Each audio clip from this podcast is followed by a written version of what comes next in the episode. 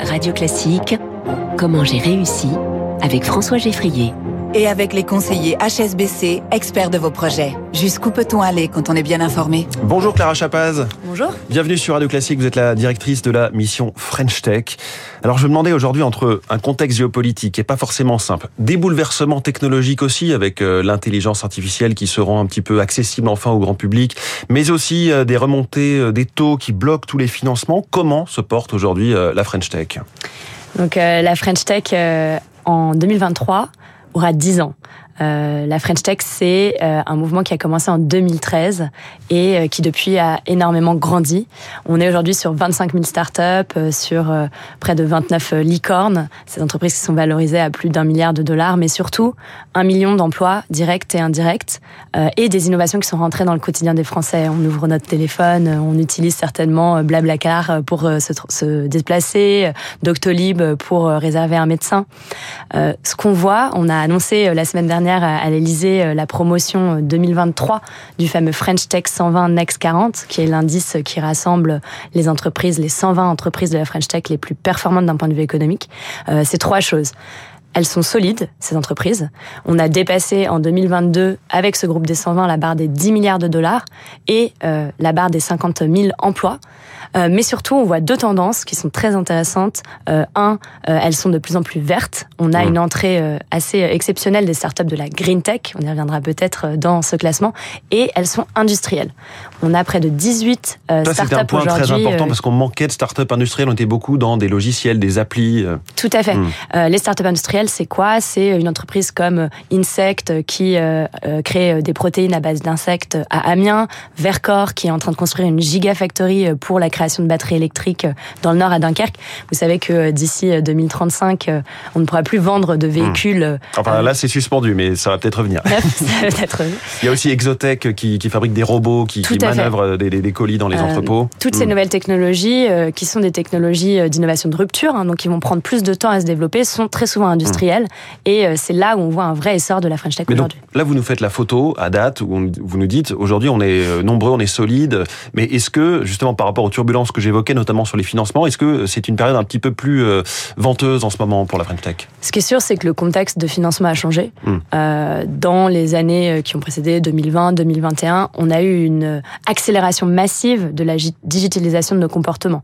avec la pandémie de la Covid, on s'est retrouvé avec un usage extrêmement accéléré des, des technologies avec, comme vous le disiez, un contexte du financement qui était très différent. Bah, typiquement, on a eu beaucoup plus de licornes. Tout d'un coup, on a eu 10 euh, licornes en, trois mois. Enfin, c'était impressionnant. Plein de startups qui ont franchi comme ça des paliers. Aujourd'hui, on les attend. C'est sur un peu au compte-goutte, quoi. Aujourd'hui, euh, ces deux contextes ont changé. Hmm. On est euh, finalement sur un monde plus équilibré, même si euh, les fondamentaux, les sous-jacents de la digitalisation sont là pour rester. la technologie et l'usage de la technologie va continuer à, à, se développer.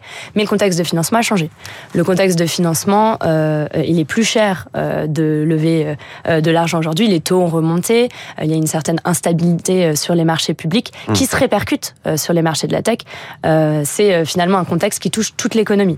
Et donc les fonds d'investissement, ils ont une capacité de financement. Ils ont finalement beaucoup levé euh, d'argent eux-mêmes dans les dernières années, mais ils vont être plus regardants, notamment sur la profitabilité. Ils vont chercher à comprendre quel va être le chemin vers cette profitabilité, là où auparavant on était vraiment sur l'hypercroissance hmm. à tout prix. L'autre grand frein du moment, c'est aussi la pénurie de talents. C'est la gestion des matières, des matières premières, de la main d'œuvre, euh, tout simplement. Tout à fait. L'enjeu euh, des talents, c'est le nerf de la guerre d'une start-up. Qu'on soit dans une start-up industrielle dont on parlait tout à l'heure ou une plateforme forme qu'on a dans notre téléphone et que plus d'un Français sur deux utilise au quotidien, euh, on, est sur des entreprises qui ont besoin de ces talents pour se développer. Euh, on a la chance d'avoir euh, des talents qui sont extrêmement euh, reconnus en France. C'est une des grandes forces de la French Tech, hein, mmh. ces talents. Mais pas assez. mais les métiers sont en tension, notamment les métiers de développeurs, les métiers de commerciaux, et c'est quelque chose de très important. Pour Dans ce contexte, et évidemment aujourd'hui on est le 8 mars, journée internationale des droits des femmes, l'un des énormes défis que vous pourriez relever, qu'il faudrait relever pour justement avoir quasiment deux fois plus de, monde et de, et de talent, c'est de féminiser cette, cette tech Alors j'allais y venir. on est face à un écosystème qui quand même a encore un certain nombre de défis. le, défi de l'innovation de rupture, on en a parlé, de start-up industrielles, créer ces innovations ici en France, en Europe.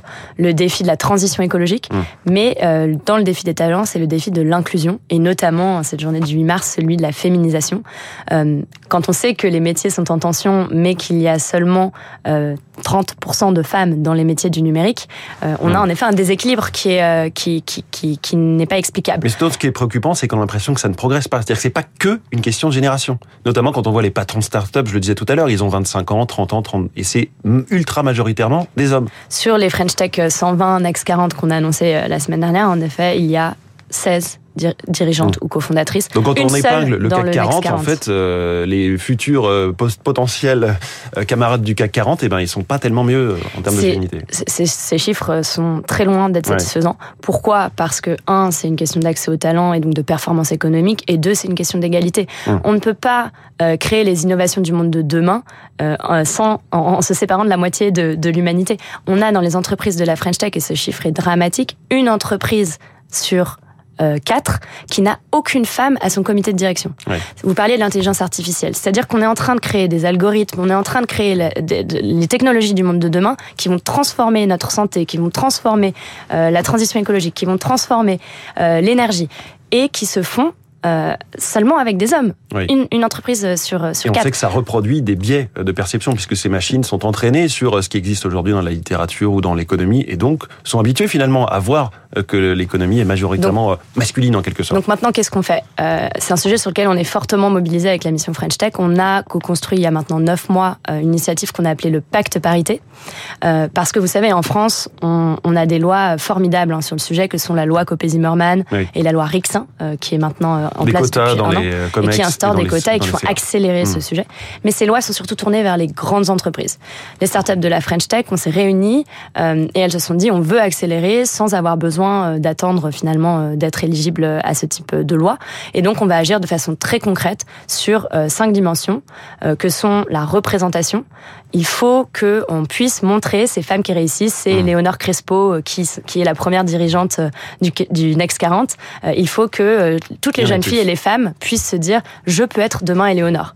Euh, il faut aussi euh, pouvoir former euh, les managers, notamment au, biais de genre, parce qu'on a tous des biais.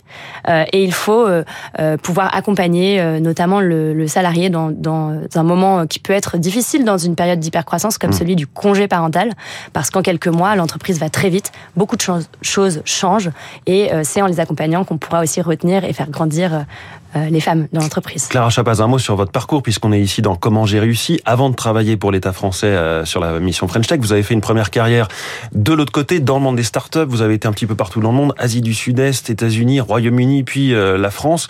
Vous-même, en quelque sorte, vous, pouvez, vous pourriez faire figure d'exemple auprès de, de, des jeunes en, général, et notamment des, jeunes femmes. Racontez-nous un petit peu ce parcours. Qu'est-ce qui vous a amené jusqu'ici, parce que êtes encore très jeune? Je pense que euh, euh, pour faire deux minutes sur euh, comment je me suis retrouvée ici, moi j'avais envie de pouvoir contribuer à cette innovation dont on parlait. Donc très rapidement, j'ai rejoint un certain nombre de startups et ce dans différentes régions du monde, en Asie du Sud-Est d'abord, aux États-Unis, au Royaume-Uni, et puis je suis rentrée en France en 2019 pour rejoindre Vestiaire Collective, qui est une des fameuses licornes du Next 40, avec cette idée que toute l'expérience que j'avais pu acquérir dans le monde entier, j'avais envie de le mettre à disposition euh, bah, du monde de la tech euh, mmh. en France.